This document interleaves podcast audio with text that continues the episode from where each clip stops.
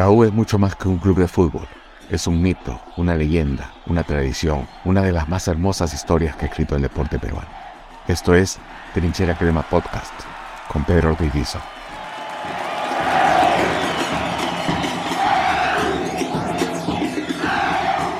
Hoy está con nosotros Alberto Tejada. Doctor Tejada, ¿cómo le va? Buenas tardes, eh, gracias por recibirnos. Eh, mi pregunta va dirigida a...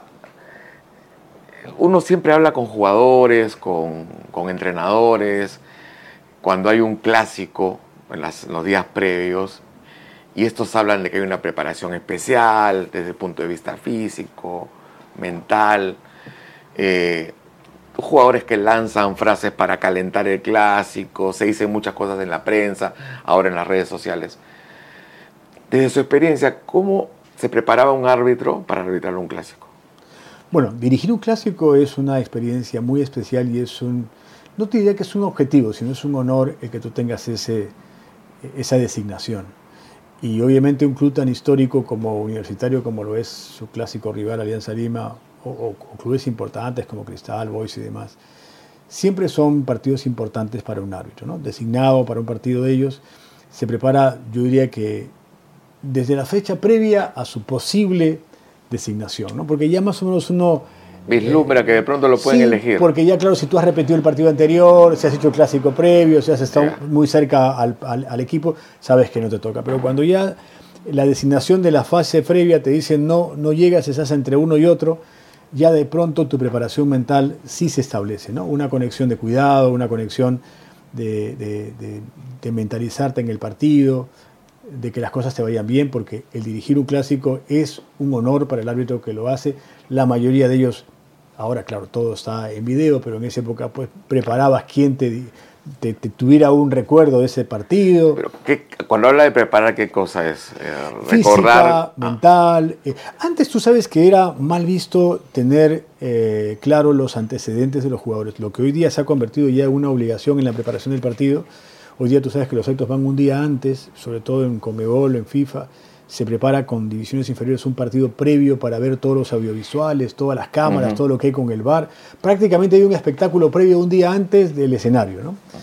Y obviamente los árbitros también tienen una fase de preparación en la cual van al hotel, eh, evalúan jugador por jugador cómo se porta, cuáles son sus tarjetas amarillas, de rojas. Eso, le iba a preguntar, porque, se, habla, porque se habla, pero, se habla que los árbitros iban con predisposición.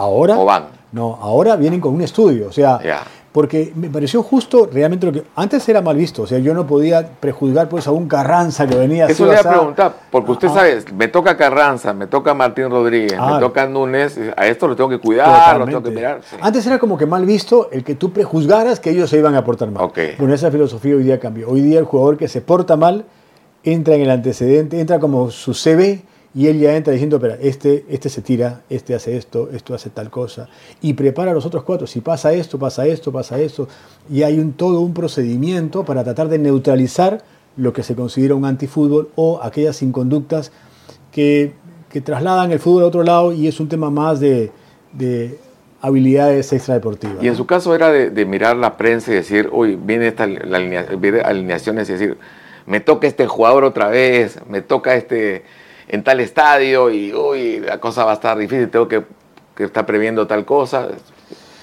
A ver, no te voy a negar que siempre uno trae el antecedente de alguna preparación cuando ha habido algún antecedente que, justifique tal acción. ¿no? Eh, normalmente yo creo que el trabajo de un árbitro que de verdad se apasiona por su labor, se entrega a su actividad y se cree realmente un justiciero. O sea, yo me creía literalmente mi, rol, ¿no? Un rol así de, de, kamikaze, porque la gente no te quiere. Cuando tú entras, pues te dicen, ese dinero, ese eres tú, y ese es un grito claro. Eh, colectivo. Iba con su, con su estrella de sheriff al claro. No hay nadie que te aplauda pues, por este, como un jugador que se nutre de, la tribuna, ¿no? Tú te nutres casualmente de tu autoestima y de tu fortalecimiento mental que tienes para saber que tienes que sortear la adversidad, venga como venga, y tienes que prevalecer eh, siendo justo por encima de las circunstancias. Ahora, es un, es un, le toca un clásico este domingo. Usted ustedes también concentran, ¿no es cierto? O sea, se quedan en un hotel desde el sábado o el viernes. Eh, antes no se concentraban, ahora Ya, se ahora están sí. concentrando. Ya, ¿Y qué, qué- cuál era la rutina de ustedes? Yo hacía una suerte. Mira, lo que sucede hoy día en el arbitraje, eh, esto de la preparación del partido, saber qué pasa en cada lugar y que eso yo lo hacía cuando era árbitro, pero en esa época no se acostumbraba. Ya. Es más, me acuerdo que mi generación comenzó a colocarse traje para ir a los encuentros este, Claro. de menor jerarquía, porque antes la gente iba en bus o de cualquier manera. Ujú. No, le comenzamos un poco como el director técnico a, a colocar un poco más de seriedad a tu profesión y Claro. no ser solamente el árbitro, el entrenador. o El jugador iba con una delegación y tú ibas de cualquier forma. Nosotros comenzamos a uniformarnos y también a darle una- un mayor respeto de formalidad a una actividad que sí requería una preparación mental, física, de, de ver cómo se iban a desempeñar los equipos en un partido, como se hace ahora. O sea, hoy día sí, mucho más profesionalmente, como te digo, no hay ningún secreto en ello, se analiza jugador por jugador, inclusive hasta los recambios y hasta cómo jugaría el entrenador. Ahora se hablan de tácticas Ah, sí, deportivas. Este entrenador juega así, este juega así. Bueno, que que. Ustedes también corren, pues, ¿no? Muchísimo, ¿no? Sí. O sea, hay muchísimos kilómetros y hoy día mucho más, porque se desplaza uno a gran velocidad y, y con una resistencia que ya se da en alta, que es bastante más importante que la que se daba antes. ¿no? Ahora, usted se, se recluía en su casa, no salía Sí. ese día, la noche anterior. Sí, era, era, era religión el día previo, Ya. todo después del partido, como que después del partido nos ponemos a resolver lo que había sucedido. Pero ¿Alguna dieta en particular? Sí, trataba de comer muy poco y obviamente no desayunaba, si, si No esos sé. conceptos también han cambiado, eh, si, hay- si había el partido en la tarde o, o hacía muy poquita alimentación, hacía prácticamente una preparación, eh, no te digo calambre, pero no concentrada en ese foco, sino en el partido. Ahora, en el caso de los clásicos, ¿era igual? ¿Era más No. específica o era...? Hacíamos inclusive preparación, me acuerdo que en esa época nos íbamos a la comisaría, pedíamos el, el- el apoyo para ir con la policía para entrar y salir. Ah, ya, hacíamos un poco más de... Porque sí que yo pertenezco a aquella época en la cual habían cositas afuera del partido, la Sí. época de Alfredo, afuera del... Había que salir en, en tanquetas, ¿no? Exacto, entonces, y había Sí. siempre esos psicosociales que se daban previo al partido y que se desencadenaban, depende de cómo terminara el partido, después del partido. ¿no? Entonces, eh, eh, yo también pertenezco a esa época del narcotráfico en Colombia, no te digo que había acá, pero, pero había un ambiente un poquito de, de ponerle un poquito de Claro, presión amen- al árbitro. amenaz- ¿Amenazas recibió? ¿Llamadas telefónicas? No, la verdad que no, pero estuvimos siempre preparados para eso porque fuimos a partidos internacionales, por ejemplo, ya no, ya no en el plano local, donde jugué, yo jugué América de Cali con el Nacional en, en- en Miami porque estaba prohibido hacerlo en, en- Cali. en Colombia, ¿no? O, o en Cali o en Medellín, porque Medellín, los claro, dos bandos se, se tenían que ver en otro país, ¿no? Claro, porque se suspendió la Copa, pero sí eran momentos de mucha beligerancia y de mucho riesgo para quien dirigía un partido, sobre todo por lo que jugaba afuera, que supimos finalmente que habían apuestas y otros valores que ponían en duda lo que realmente veníamos a jugar, que era un partido de fútbol. Ahora, en esas circunstancias, entonces, lo que dijera Alfredo González en la previa para usted era No, Walt eso- Disney. Eso era Walt Disney, efectivamente. Pero bueno, te hablo de la comparación con lo local porque siempre había un ambiente donde, donde había cierta presión y yo creo que los árbitros, cuando había un clásico me refiero, sí se venía pues de una manera especial de entrada y de salida para que ellos salieran protegidos y estuvieran empoderados de su función de ser imparciales y todo lo demás. ¿no? Ahora, más allá de que se vieran pues dos veces por mes, si es que le tocaba el equipo o, o una vez por mes, no lo sé, eh, es inevitable que se genere algún tipo de relación con algunos, algún jugador. Y yo la verdad que he tenido más relación con los jugadores porque así fui formado. No te olvides que yo soy hijo de un árbitro Claro. y yo diría que él ha sido más importante que yo. Él es un árbitro que fue el primer árbitro internacional que hubo en el Perú. Sí. No tuvo la fortuna de ir a una Copa del Mundo, pero fue muy importante, el profesor de nosotros. Entonces él aleccionó que en realidad yo debía tener cero contacto con jugadores, con dirigentes. Yo he conocido dirigentes, jugadores y todo lo demás el día que he salido del fútbol, que me he ido antes de mi edad límite, pero lo que sí existía y existe hasta ahora es una relación con exjugadores o jugadores de su momento en el lado profesional. Claro, porque han sido pacientes suyos. No, no por el lado futbolístico ni por amistad, ¿no? Pero igual, o sea, tú ves a un jugador, lo ves, por uno lo ve a Roberto Martínez o a Carranza y ya lo conoce, le dice, no sé cómo él trata a usted. Yo creo que hay amistad y respeto. O sea, yo creo que con el jugador siempre se ha establecido, porque a mí me decían doc o doctor, ¿no? O sea, claro, después que comenzó el partido se terminó el doctor. Claro. Pero había como que un, una antesala de, de respeto que te daba cierta, cierta, eh, cierta distancia, pero no, no distancia de no poder comunicarnos y de no poder este, conversar. Y yo creo que la relación, por lo menos yo la, te la manifiesto, ha sido muy cordial con el 100% jugadores, ¿no? O sea, esta anécdota que pasó con, con el Cuto Guadalupe, que él, que él, la cuenta tanto, que el otro día fui a su programa, que fue muy chistoso, porque él quería que le fuera a reconocer que la tarjeta roja no fue roja. Y efectivamente tiene razón, pues no fue roja, pues le digo, ¿no? Este Alienta a sus compañeros. que todos queremos ver, ¿ah? Este es el Roberto Martínez que todos queremos ver. Va la pelota para Luis Guadalupe. Se encontró con Juan José Jayo Legario. Paulo Inostroza. Denis espera el servicio. Va Denis para Alianza Lima. Necesita atención Luis Guadalupe. Parece que se ha fracturado. ¿ah? La marcación de Universitario con Freddy Torrealba. Están pidiendo asistencia para Guadalupe. ¿Y qué está haciendo Rossi? Guadalupe muy sentido. Javier Locio. Efectivamente, recién en estos momentos el árbitro Alberto Tejada está permitiendo el ingreso. Parece que al momento de caer se ha doblado se ha doblado la rodilla de nuestra posición. Podemos observar, aunque la policía no nos deja trabajar en estos momentos, ha caído bastante mal. Guadalupe quejándose, el rostro lleno de dolor y el juez del partido está pidiendo la camilla para que este jugador pueda ser atendido. Se ha sido una durísima caída, se dobla la pierna, miren cómo se dobla la pierna Luis Guadalupe, realmente ha sido serio lo del jugador, sin embargo se está recuperando lentamente. Hay tarjeta roja, ¿ah? hay tarjeta roja, Javier Locio. Te voy a explicar por qué le saca la tarjeta roja, Toño.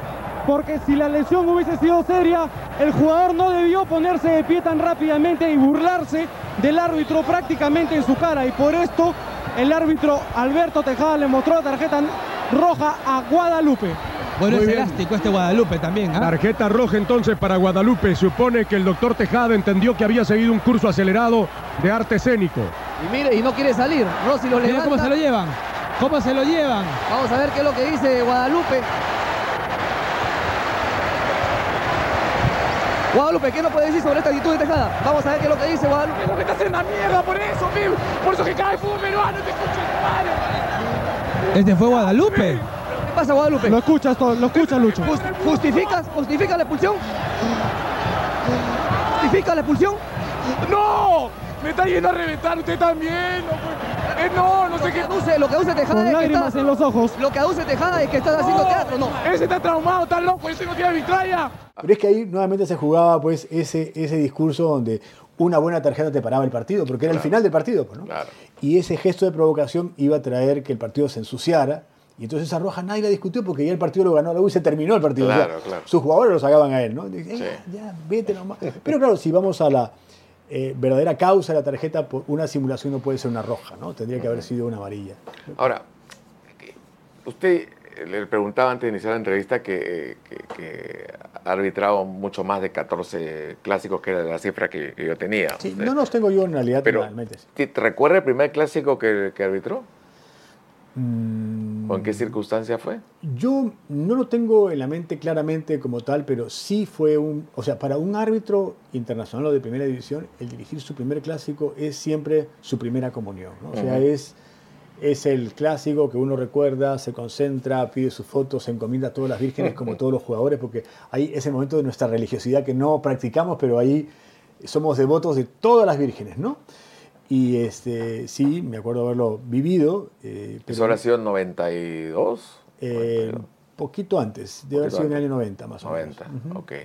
Por ahí. ¿Le pidió alguna recomendación a su papá? Ah, de no, él iba a todos los partidos. Él estaba atrás este, dándonos consejos, eh, yo diría que más eh, en virtud de su experiencia que a un parámetro reglamentario, porque finalmente el fútbol, si usted lo hace simple, eh, no se complica. Yo creo que cuando los altos quieren pensar en la raíz cuadrada, en la hipotenusa, cuando no interpretan simplemente la ley, que es muy sencilla, no, no favorecer al atacante, impartir justicia.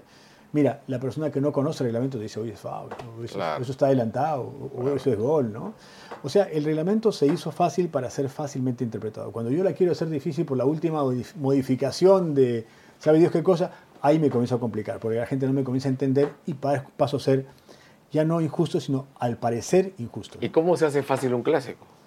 Que es tan bravo. Eh, yo creo que cuando uno eh, pone determinación en un clásico de hacer las cosas bien, se nota. Y yo también siento que la entrega de un árbitro a un partido es muy importante porque es mirarte a ti a los ojos y decirte yo, yo quiero algo bueno en esto. ¿no? Y el jugador también, o sea, tú notas cuando hay un jugador de por sí que quiere sacar provecho, porque el error es inherente para el jugador o para el árbitro en el desempeño de un partido. Pero hay jugadores pues que se concentran en, en no en el fútbol, sino en ver cómo le saco la vuelta, Claro. porque Pepe el Vivo nació también en el Perú, ¿no? Así es. Y el Pepe el Vivo nos hace daño. Hoy día cada vez Pepe el Vivo tiene menos, eh, eh, menos espacios en el deporte con el bar, con, con tanta cámara. Hoy día el entrenador, el jugador que se deja votar o al jugador que, que le termino contabilizando el poco tiempo de juego que hizo efectivo y chao, y tu precio es menor, o sea, ¿no? Entonces eh, ha cambiado mucho, por eso te digo, de este fútbol más emocional que teníamos, yo, yo creo que pertenezco a esta todavía etapa de profesionalización en curso, porque ya se hablaba del árbitro profesional, no prosperó, por ejemplo, en la Copa del Mundo 94 ya habían árbitros que yo participé en esa Copa del Mundo, pero que eran profesionales en, en Finlandia. En- dedicados exclusivamente al Sí, arbitraje. Pero no, no, no prosperó el proyecto inclusive ni en Europa porque tenían que tener trabajos determinadamente especiales que protegieran su, Integridad. su- no, su secuencia laboral, porque como el fútbol cada vez te pide más tiempo en cuanto a tu preparación, no puedes tener otra actividad paralela, un poco lo que está pasando con el jugador. Pero te deja muy mayor, o sea, arriba de 40. Claro, Entonces, ¿y después qué insertarte en el mercado laboral después de 40 es qué hago después de los 40, ¿no? Claro. El jugador por lo menos tiene remuneraciones mucho más importantes. Si tienes talento, puedes invertir eso en tu futuro. Eh, y, y terminas mucho más joven, ¿no? Entonces, eh, Ahora mucho más joven todavía. ahora más joven. Y, y yo creo que hay, si tú tienes talento como jugador, a lo mejor la puedes hacer para todos los niveles socioeconómicos. Ah, claro, sí. Pero en esa época el arbitraje pagaba muy poquito. Hoy día lo que pagan por un árbitro pues es lo que yo no gané nunca en mi vida, ¿no? Eh, por un partido internacional. Nosotros íbamos por honor. Yo fui a la Copa del Mundo solo por el hecho que me designen y ganando viáticos, sin en horario. Curiosamente fui el primero que recibió en horario. No, además fueron dos copas, ¿no? Ningún árbitro peruano tiene dos copas. Sí, sí. Eh, pero ¿qué, qué jugador decía usted que era el más alegoso, el que ya venía, le decía, ¿sabía usted qué cosa le iba a decir? Este, tratando de bajarlo o de ponerse de tú a tú. Bueno, hablaste tú de Carranza, por ejemplo, ¿no? Carranza era... ¿Qué le decía José? Ca- Carranza es un, un líder, ¿no? Es un líder, un líder pues de, de barrio, con tribuna, con emoción. Claro. Yo, yo creo que es un tipo muy auténtico, ¿no? Sí. Pero es alguien pues que, te, que, que es como que va a la guerra y ya sabes, no te metas con nosotros porque acá, acá somos muchos, ¿no? Claro. Yo creo que no lo hace en mala leche, sino lo hace queriendo mostrar su liderazgo eh, Claro. como equipo, ¿no? Y, y siempre fue rudo, pues, ¿no? Iba, iba con todo, entonces fomentaba los roces con los jugadores. ¿Y, y a usted qué le decía? ¿Doctor o lo decía otra cosa? ¿Le No, por el apellido? yo creo que doctor- el, el que hablaba, el, que, el que más me tuteaba a pesar de todo era, por ejemplo, Roberto, ¿no? Roberto. claro. Roberto sí tiene a veces un estilo en el cual te dice doctor y de pronto Claro. ya, ya, ya te sale, le sale más fácil el Alberto que, que, que el doctor, ¿no? Pero Roberto también fue, fue su paciente, ¿no? Él ha contado una anécdota con usted de que, de que le hizo un- pero cuenta un- más de lo que realmente... Yo la verdad que a veces soy muy delicado con, con una gran cantidad de pacientes que he visto, Claro. Jugadores activos, jugadores en actividad. Porque de una u otra manera creo que respetar la, la privacidad para mí es fundamental. Pero bueno, si ellos ya lo cuentan, yo no tengo que decirle... Pero, pero bueno, eso, eso que dice él, que, que- que él, él le dijo, que lo amenazó con, con, con- con contar que usted le había tocado las No. testes y tú le, usted le dijo, y yo voy a decir que tú tienes sífilis. Me voy a permitir que no sea de verdad. Pero yo lo dejo que fluya porque es parte de la anécdota que él la hace, ¿no? Pero no, no, a ese, a ese extremo no. Pero sí debo reconocer que sí han sido pacientes míos y a veces uno se entera por la tele. Me acuerdo que un día estaba Marco hablando con Bailey, hablando dice que dice que se, en ese saloncito que tú ves ahí atrás, dice que ahí se estaba haciendo para eh, eh, cosas porque tenía que saber que la vasectomía que habían hecho estaba bien hecha, ¿no? Entonces, yo no sabía que me iba a decir el doctor que se meta al baño para, para comprobar que no hay espermatozoides, ¿no? Pero, pero no, pero son simplemente anécdotas ah, que yo las tomo con simpatía porque, porque son ídolos deportivos, son ídolos sociales y porque en realidad han hecho un gran papel en el momento que cada uno estuvo, en el deporte, porque el deporte tiene eso, que hay héroes de antes, de ahora y seguramente habrán los de mañana. ¿Y le faltaban el respeto? En algún momento le faltaron el respeto, en el momento de calentura. Hemos visto ahora esta pelea que hubo hace una semana entre Valera con, una pelea entre comillas, Valera con Ramos, ¿no? Este, a veces se ve árbitros que no manejan la situación y que los, los jugadores están por encima de él. ¿Pasó yo, algo? Yo siento vez? que mi preparación con respecto a los partidos a veces era para que bajara las revoluciones porque, como te digo, mi rol de administrar justicia me lo tomaba demasiado en serio y, y creo que este, yo podía empujar a un jugador que me iba frente a... a ¿Empujarlo a físicamente? No, no, me, me ponía... A ver, había una jugada típica en la cual tú ibas a cobrar un penal y el jugador se te ponía al frente. Te ponía ¿no? al frente, ok. y, y el tema es quién paraba cuando tú ibas de frente al tema. Entonces yo estaba dispuesto a no parar, ¿no? O sea, iba de frente allá y si ya. Ya, y si te entonces, coda- ya. entonces yo creo que cuando uno toma la iniciativa con seguridad, el resto como que ya le ganaste el, el vivo de que está seguro de lo que está cobrando. El jugador se da cuenta cuando el árbitro no está tan sintonizado y está tratando de analizar circunstancias. También es un tema que ha cambiado, porque hoy día los jugadores están sujetos a alguien que les está hablando en el oído. Entonces, Ujú. yo puedo estar pensando que esto es una falta y acá afuera me dicen no hay nada. Este, a- ahora estamos como en la televisión, ¿no? Con el switcher acá que me está hablando Sí. una cosa y yo estoy hablando otra cosa por acá, ¿no? Entonces eso ha cambiado probablemente en ese arbitraje de antes, en la cual yo no tenía ninguna ayuda. Yo digo que esa- esas cosas que me han pasado en el fútbol, con el VAR hoy día no existirían, Claro. ¿no? Pero este, antes había que tener determinación, le llamaban la famosa personalidad, que hasta ahora no la puedo definir, pero era un tipo que estaba Bueno, pero resuelto. usted era, usted era muy gestual, pues, ¿no? Claro. Claro, ¿no? En ese gestual yo creo que es donde lo decías realmente todo. Estás, estás entregado a tu actividad y, y- y te crees tu rol, entonces mejor no me meto con el tío, prefiero evitar, ¿no? Más o menos así. Eh, nunca a nadie se le pasó de la raya en un clásico. No, que ¿O yo intentó? recuerde, no, que yo recuerde, nadie ha querido nunca agredirme ni. ni- Esta de Guadalupe quizás fue la más, este... Pero de Guadalupe, si tú lo analizas, eh, eh, eh, pues, es un tipo enorme, ¿no? O sea, tan solo nomás él, él al costado. Yo siento que él, como estuvo preparado para hacer este, este tema, de- ya, ya de enfriar el partido porque se terminaba, y al verse sorprendido por las circunstancias de la expulsión, él toma esa medida porque yo venía también de un problema eh, deportivo en una Copa América, en, Brasil-Argentina. ¿no? Claro, claro. Y entonces este, eh, yo, yo siento que se confabuló una serie de cosas de lo que se hablaba de ese momento de ese partido. La más famosa mano de Tulio. Claro, porque yo también venía de otro partido eh, donde hubo una suspensión también del partido porque se- no se convalidó un, penal que penal. habíamos estado dirigiendo, ¿no? Bueno, eh, yo creo que hubieron varias cositas y el partido también definía el campeonato. Entonces, Sí. creo que se dieron varios argumentos detrás de ese partido, pero siempre hubo una relación cordial con él antes, durante y después. eh, O sea, todo el resto es una leyenda de lo que el resto fabrica porque se levanta, que te quiere O sea, digamos que fue el partido más estridente, pero no el más difícil, el clásico más de difícil. que ninguna. No, ese partido en realidad, salvo ese, esa parte, si tú analizas ese partido, fue un partido de trámite normal. Lo que pasa es que la U metió su gol, Roberto casualmente metió el gol y ya se terminaba y los otros estaban desesperados. Entonces, Va a tener que correr más la pelota que el hombre. Viene el centro, sale Pizarro. Se le escapa Rossi, Rossi remata. Denis Roberto Martínez le pega.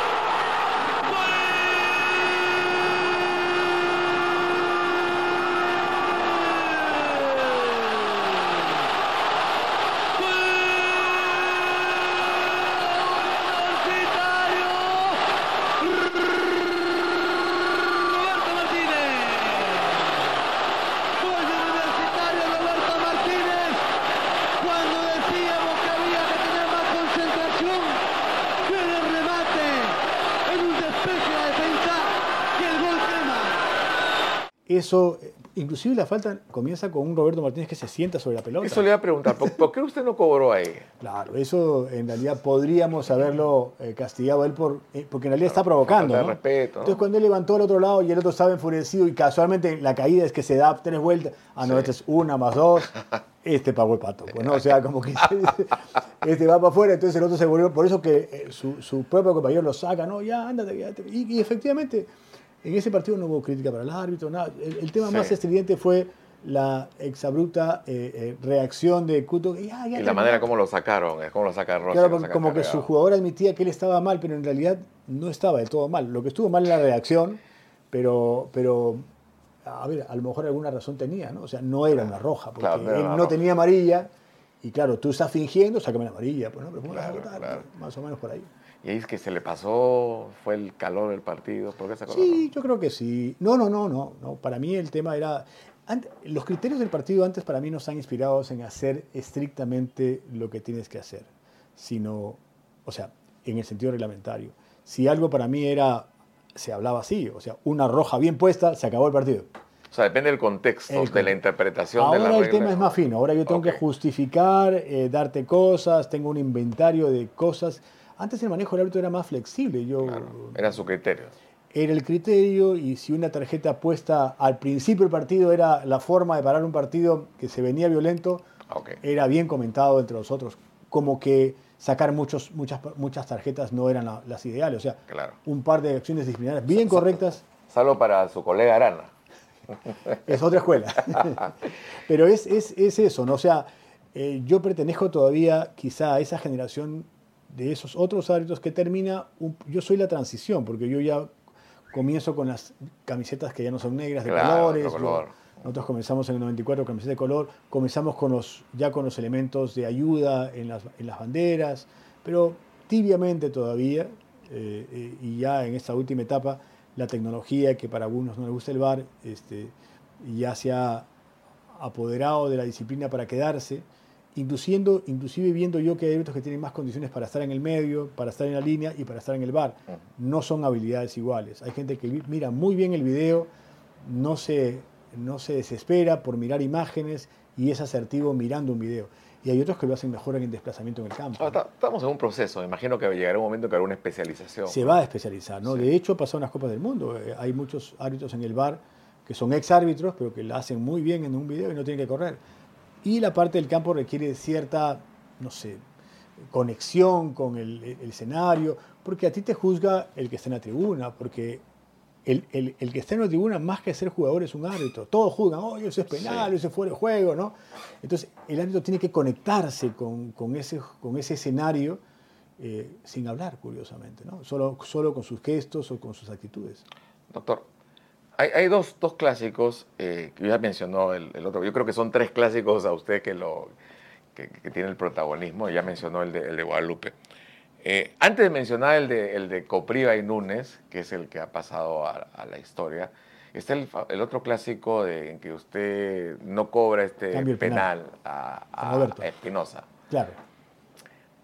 ¿Qué pasó realmente? O sea, no vio la mano, ¿por qué duda? Porque un árbitro a veces dice, entiendo yo, cobras y cobras, es bien difícil, es, es, es nueva, o, eh, es bien difícil que un árbitro cambie su decisión y sobre todo en una situación tan delicada. Lo que pasa es que yo creo que, a ver, en esa circunstancia, casualmente yo venía del, eso es el 95 y venía justo de la Copa América del famoso problema de la mano de Tulio, ¿no? Una mano que realmente yo debía ser asistido por el asistente, Claro. ¿no? que era de otro país, era un Está tapado además usted, ¿no? No, yo veía el fuera de juego Sí. y eh, antes tu, tu mecánica es, va la pelota para adelante al lado izquierdo, tu primera mirada es, no hay fuera de juego, segunda mirada es la pelota, ¿no?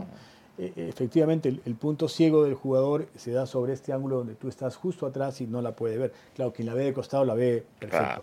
pero el juez de línea la puede ver perfectamente bien también, ¿no? Y bueno, yo no la vi, yo muy seguro. La verdad que cuando yo vi, me acuerdo en esa, estábamos en la Copa América, Trizano en esa época era reportero, fue el que fue al camarín y me dijo, Alberto, tal cosa. Le digo, bueno, si, si me equivoqué, asumo mi responsabilidad. Y de repente no fue. Pero son esas cosas que son gajes del oficio, que hay que asumirlo como tal y, este, y ya está, ¿no? Se perdió, pero no se hizo de mala fe. La cosa es de que ahí nomás vino este clásico, y en este clásico sucedió esta mano que efectivamente yo la cobré, y hubo la insinuación de que el asistente lo había visto bien, ¿no? Y creo, no quisiera hablar de nadie porque no es mi costumbre, tampoco no lo, no lo hice en ese tiempo. Eh, hubo una invitación a, a- a que viniera a, a corroborar el tema hacia el asistente, ¿no? Entonces se cambió una interpretación que yo creo que en lugar de corroborarla, que es lo que corresponde, se, se cuestionó lo que se estaba cobrando, que no había facilidad. Pero la, impre- la impresión desde afuera es que los jugadores como que lo acogotan a usted y lo fuerzan a que vaya, que Roberto Martínez dice que le dice que lo fuerza para que vaya a ver la, Claro, al árbitro de Aranga, ¿no? ah, Así es. A No, para, así es, para que lo fuera a ver a él, para Sí. que dijera que de verdad no había pasado. Sí, yo creo que ahí, este, al, al haber la información equivocada del tema, eh, revierto la situación que, que es inédita, ¿no? Porque eso, en realidad yo debía asumirlo como un error y un acierto porque en esa época tampoco no Tampoco había... nada. No sí, había- bueno, no fue penal. una foto es un comentario tuyo, Sí. que hoy no fue penal, fue un regalo de la... Claro. Sí. Yo creo que eh, reconozco autocríticamente que debí evitar la consulta porque una consulta en un tema crítico, nuevamente te decía cuál es la mayor virtud que uno puede tener, es el tener la determinación clara de lo que cobraste y se acabó. Y el jugador dice, bueno, pues lo que vio el caballero, más allá que, te, que se molesta o te hace laberinto, pero ya es lo que hay. Pero en línea le llegó a decir algo o simplemente le Sí, hizo un claro, gesto. no, no, no. no, Sí. eh, eh, es por eso digo ya, yo creo que es entrar en, en temas de carácter que yo siempre he procurado en, en mi vida personal. Hay mucha gente que hago distintas actividades en mi vida, ¿no? Políticas, deportivas, de todo tipo. Y siempre hay gente que no se porta bien, ¿no? Y hay gente que lo primero que hace es salir a lorear y decir, ah, no, yo no soy un llorón. O sea, esa persona sabe que lo hizo incorrecto. Dicho paso, desapareció del fútbol en, es- en esa misma oportunidad, nunca más, porque todo el mundo se dio cuenta pues, de que hubo un cambio de influencia y él manif- manifestó luego lo contrario. Pero no podemos ponernos en un dime directo porque es parte de la historia. Más bien, sí, yo considero que debí cobrar eso y ir para adelante y no mostrar la más mínima duda, porque en cuanto tú te desplazas tan solo un metro para, para le das espacio a la duda, se arma obviamente una circunstancia interesada para que así suceda. ¿no? Y tengo una curiosidad. Cuando ocurre esto, que usted, un árbitro cobra algo, y un- usted por casualidad, no sé si lo hace usted o otro árbitro, ve la, mira, la mirada del jugador que ha cometido la falta y puede adivinar si él está Sí. mintiendo o no. Sí, sí, Me acuerdo en este momento del gol de Ruiz Díaz a Brasil, donde él hace el gol con la mano y cuando se va a celebrar, se le nota en el rostro que es una picardía suya, que, no, que él sabe que no ha sido un gol eh, Sí, señor. legítimo. Yo creo que los árbitros eh, deberían, o deberían, o deben, eso no está ni válido, mirar un jugador. Tú, tú te das cuenta cuando hay alguien que quiere evitar o mirar a otro lado o no quiere mirarte, ¿no? Porque la reacción inmediata, no la calculada, la que es del momento, ¿no? Claro. Tú has cometido una falta y, y- y- y lo miras y el tipo, si realmente es sincera, tú lo vas a sentir en su... Aunque no lo hayas visto, mira, vas a creer en la falta. ¿no? Y, y Espinosa lo vio usted, ¿sabes? Lo, lo- lo vio con cara de que no, es- no es mano, si es mano, no sé. No, no, no, no te podría relatar eso al detalle, pero para mí no fue una jugada del todo clara, ¿no? No tuve la oportunidad de mirar al jugador en sí. Es lo que yo vi en ese momento, pero efectivamente yo creo que fui eh, todavía, todavía la onda expansiva de lo que había pasado en la anterior me hizo decir, oye, alguien me puede ayudar, esto es como un juez de línea Claro. o un bar, porque a mí lo que me sucedió en, en- en- en Uruguay, efectivamente, hoy no, de ninguna manera pasaría, porque matarían al asistente primero antes que el árbitro. Pero yo creo que conmigo se portaron bien, porque mira, a pesar que eso definió una Copa América, eh, yo ya había dirigido... No, además de Brasil-Argentina, imagínese. Y lo había hecho en la, en la- la Copa América anterior y en la Claro. anterior también. O sea, yo ya venía de hacer otros, otros clásicos sudamericanos, pero, pero bueno, tú te equivocas ahí y simplemente te, te fuiste, ¿no? Estaba Rondona, estaba Teixeira, estaba Eh, no, no, bajaron todos ahí. eh, Fue un cargamontón eh, muy complicado. Pero eh, la sensación que no se quedó es, oye, ¿por qué no me ayudaste? ¿No? Si yo estaba, eh, ese tema era tan sensible, el partido está todo bien, una jugada fatal no puede arruinar todo un desempeño. ¿no? Ahora- y acá ha pasado lo mismo, ¿no? Pero usted dice, yo lo hubiera cobrado, pero a veintitantos años de eso, ¿tiene claro si fue mano o no? No, no, porque casualmente no creas que todas las jugadas se ven tan blanco o negro, ¿no? Acabas de decir tú una cosa que es muy interesante, ¿no? O sea, tú puedes ver en el jugador una reacción de sinceridad o no. Hablaste de Ruiz Díaz, ese, ese, ese sacar pues la vuelta, y yo sé que he cometido trampa, pero prefiero no verte y corro, yo como, boca, como claro, bueno. Me caigo la boca, no digo nada. ¿no? Claro. Ya cobró el árbitro, no es culpa. Eh, eh, eh, en la mano de Tulio, Tulio cobre este, normalmente también. Sí, o sea, sí, no sí. tengo forma de perseguirlo para saber si él no, y seguramente él dirá, oye, no la hice, no la hice en serio, ¿no? No en todos los casos tienes esa oportunidad, pero. Y no todas las jugadas las ves 100%. Es más, en muchas tú tienes que ver el panorama de intuición. O sea, imagínate una pelota que tú estás frente a la tribuna y hipotéticamente coge la mano y la tribuna se levanta al unísono. Este, no puedes engañar a los 10.000 que están al frente. ¿no? O sea, Claro. si uno cuánto se levanta, ¡ay! ah, ese es ruido. Sí, sí, Se levanta a los 10.000, ah, eso es una. A espaldas tuyas la vio todo el mundo. ¿no? Entonces, no sé, yo creo que el árbitro también tiene que tener una cuota de picardía, una cuota de, de- de sabiduría. Intuición, de ¿no? intuición. De olfatear, qué cosa. Bueno, de hecho, la habilidad más importante que desarrolla el arbitraje es intuir y persuadir. O sea, el que es capaz de intuir leyendo el partido y persuadir con su decisión, ese es el bueno. No es el que no se equivoca, es el que parece que no se equivoca, que es, es diferente. ¿no? Doctor, finalmente el famoso partido del golpe de Núñez a que se lo han preguntado mil veces. Yo estaba revisando la jugada y hay algo que a mí me parece eh, muy curioso, porque antes de que Núñez golpea a Copriva, Núñez le había cometido una falta a Inostrosa y usted le saca la roja. Cuando Núñez golpea a Copriva y se arma todo el escándalo, Inostrosa se levanta como un resorte, o sea, a él no le había hecho nada. ¿Fue falta esa o no? Bueno, pero Porque Núñez dice que no fue falta. Bueno, pero nosotros tú sabes que es como muchos jugadores que son fingidores. Sí, es, sí, es sí. un... Por eso le preguntaba, porque nosotros era un jugador que le, le- le- le respiraban y se daba tres, tres volantines, ¿no? Era, era la habilidad que según él este, los caracterizaba como buenos, es como Neymar, ¿no? O sea, Sí. Neymar de todo lo brillante que tiene también esto, eh, no sé si es el valor que todo el mundo venera, ¿no? Porque todo el mundo, oh, mira, cuando Sí. se, se tira por cualquier cosa. Pero lo que pasa es que técnicamente a veces lo hacen bien, ¿no? Hay jugadores que, que eh, buscaba el penal, se enganchan de tal manera que termina el enganche perfecto, pero la voluntad de, de engancharse estuvo hecha del jugador y la ingenuidad de que le puso el pie, ¿no? Porque yo no quise, pero me dejó colgado y no hay forma, ¿no? Eh, estamos hablando de un jugador que tenía esa condición. Y probablemente eso molestó al jugador también, ¿no? Claro, el golpe fue tan... tan ¿Escuchó que le dijo Copriva a Núñez? Porque le dice algo. Núñez no, te- ellos estaban. Es que yo paso, si te das Sí. cuenta, yo paso eh, eh, para atender al jugador y, y esto fue a espaldas mías, ¿no? Sí. Pero fue tan espectacular ese, ese golpe que no he visto otro. Ahora, esa- usted, lo, con esa- lo llevó a ver el golpe? No, no, no, yo estaba de ¿Y espaldas. cómo se da cuenta? ¿Quién Porque el asistente me le cuenta. Sí, Eh, claro, porque bueno, eso sí tenía que de todas maneras decirse porque lo vio, lo vio todo el mundo. o sea, Ahora, ¿alguna vez vio una agresión similar en otro partido? mira, con esas características no, porque la verdad que fue un golpe tan contundente. y que- técnicamente perfecto lo Sí, diría un sí. boxeador. Un boxeador te puede decir que es técnicamente perfecto. Sí, porque no, Sí. no fue pues el empujón, porque los jugadores siempre Claro, se hacen ¿no? un poco más. No, no, este fue de derecha a izquierda, bien Medido, hecho, ¿no? bien, Sí. bien, bien hecho, ¿no? O sea, Sí, sí. no, sí, yo. Y es una foto pasando al árbitro, ¿no?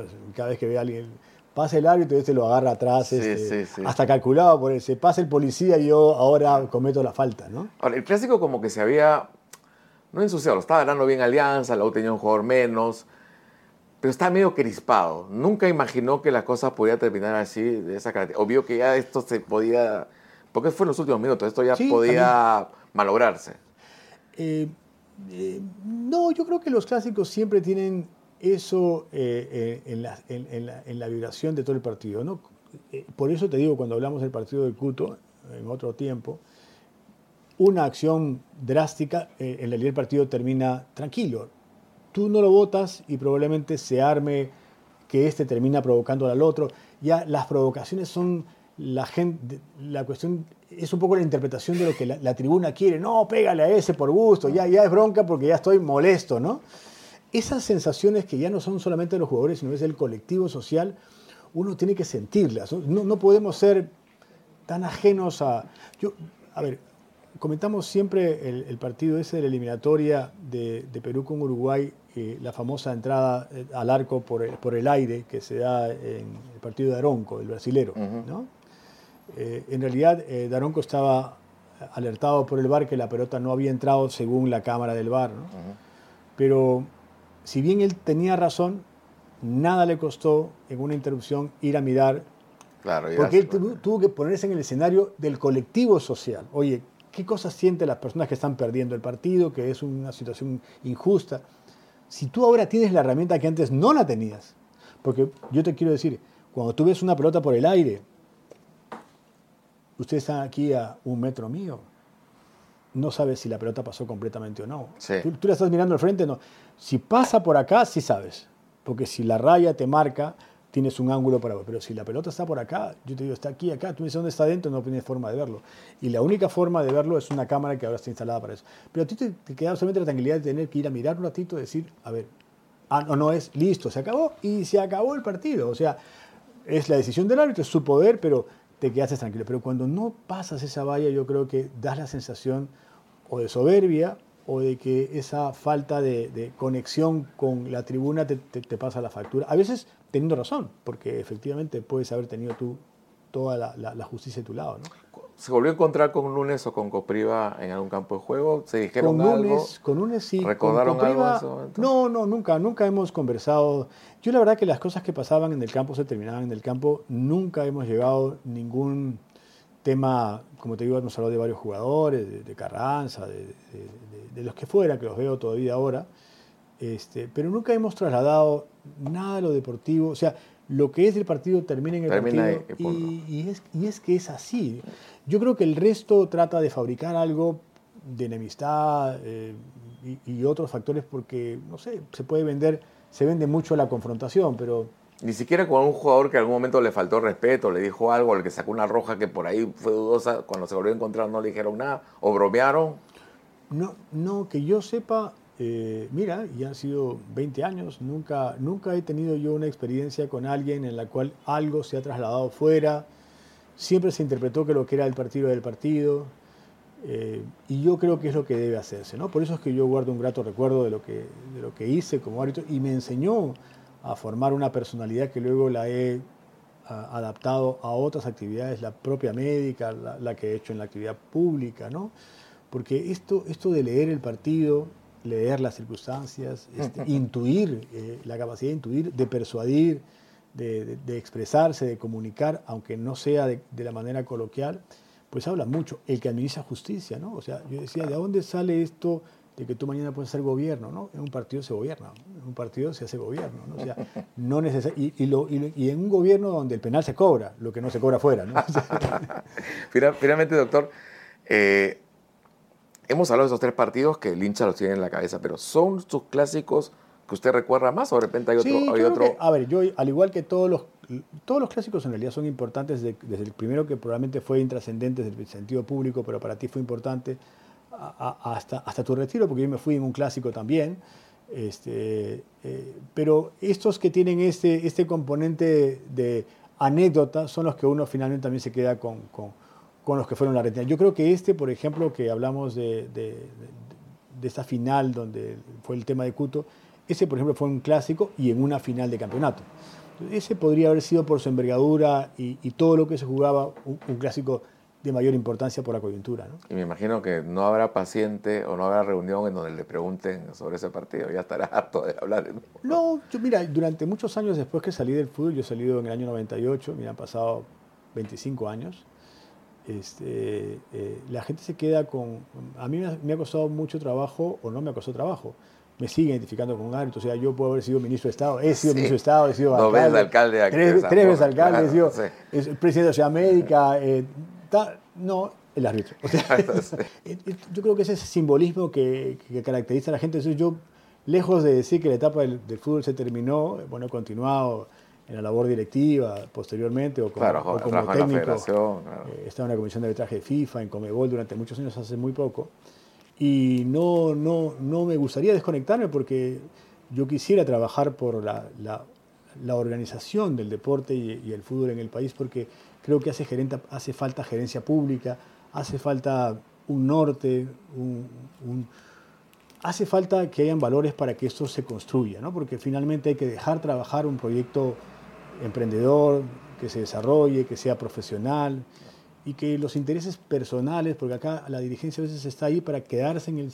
lugar, no importa cómo quede ni el equipo, ni la institución, ni el país, ni nada por el estilo. ¿no? O sea, que quedarse en el sistema también es muy apetitoso para muchas personas. Es que lo conozco también, porque he estado también en ese circuito, lo reconozco como privilegiado, pero eh, es que los puestos deben estar en una persona al servicio de una causa y eh, la causa eh, en, en, el fútbol peruano es el desarrollo del fútbol peruano. Uh -huh. Ni siquiera la afición que estamos conversando. Hablando del cuadro Comunicación de Deportes, es, un, es, una institución pues, que es por sí sola, con todos sus problemas económicos o con todo lo que tú hables, es un tema menor porque el sentimiento siempre está ahí, como de su clásico rival, Alianza Lima. O sea que yo creo que ahí no hay nada que discutir. Esos sentimientos quedarán. Ya quisiera que otros clubes tengan tanto sentimiento como los tienen estos clubes. Eh, pero la institucionalidad sí está eh, muy lejos de eso, ¿no? O sea, uh -huh. clubes que están concursados, clubes que tienen problemas de deudas cuando tienen un activo que ya quisiera tenerlo otro cuadro en, en, el mundo, ¿no? Entonces, yo siento que el tema de divisiones inferiores, la falta de colegios deportivos, porque el tema hay que traerlo desde la escuela, es el tema formativo, sí. ¿no? O sea, River, Boca son colegios, ¿no? Entonces, yo tengo que comenzar desde la escolar y ver cómo los puedo pilotear para tener gestión de talento y luego cuáles ciencias aplicadas al deporte, porque Acá eh, la ciencia se empoderó básicamente del traqueo y de la sociedad de la información para hoy día con, me imagino que con inteligencia artificial va a, va a tratar de generar mo modelos, ¿no? Pero la habilidad humana no tiene, no tiene ese contexto, ¿no? O sea, finalmente hay un tipo brillante que tiene esa, ese, ese, ese swing, ese, esa mirada que ya lo ven los conocedores, ¿no? Entonces, quien sabe mirar el fútbol y utiliza bien la tecnología, quien prepara gente, porque hoy día, hoy día son, son atletas, atletas de alto rendimiento, este, y en un torneo competitivo, porque si nuestro torneo no es competitivo, pues simplemente seremos simplemente dadores de trabajo a, un fútbol que entretiene, pero no gana, ¿no? Entonces, y no alcanza, porque las cifras, sobre todo en el deporte profesional, no alcanza para mostrar sostenidos resultados buenos. De pronto tenemos uno que otro aislado, pero no, una... no, es, la norma. Claro, ¿no? es una cosa regular. Y lo que Gareca consiguió, eh, yo creo que es meritorio para devolver la ilusión a un país eminentemente pelotero, futbolístico, y que yo creo que eso lo tenemos que reconocer como un gran activo, porque si nosotros reconocemos que acá hay afición, es como decir, las entradas están vendidas. Hace falta una gerencia pública importante para masificar el deporte y hacerlo en cada parte del país y tendrías éxito, porque lo hay.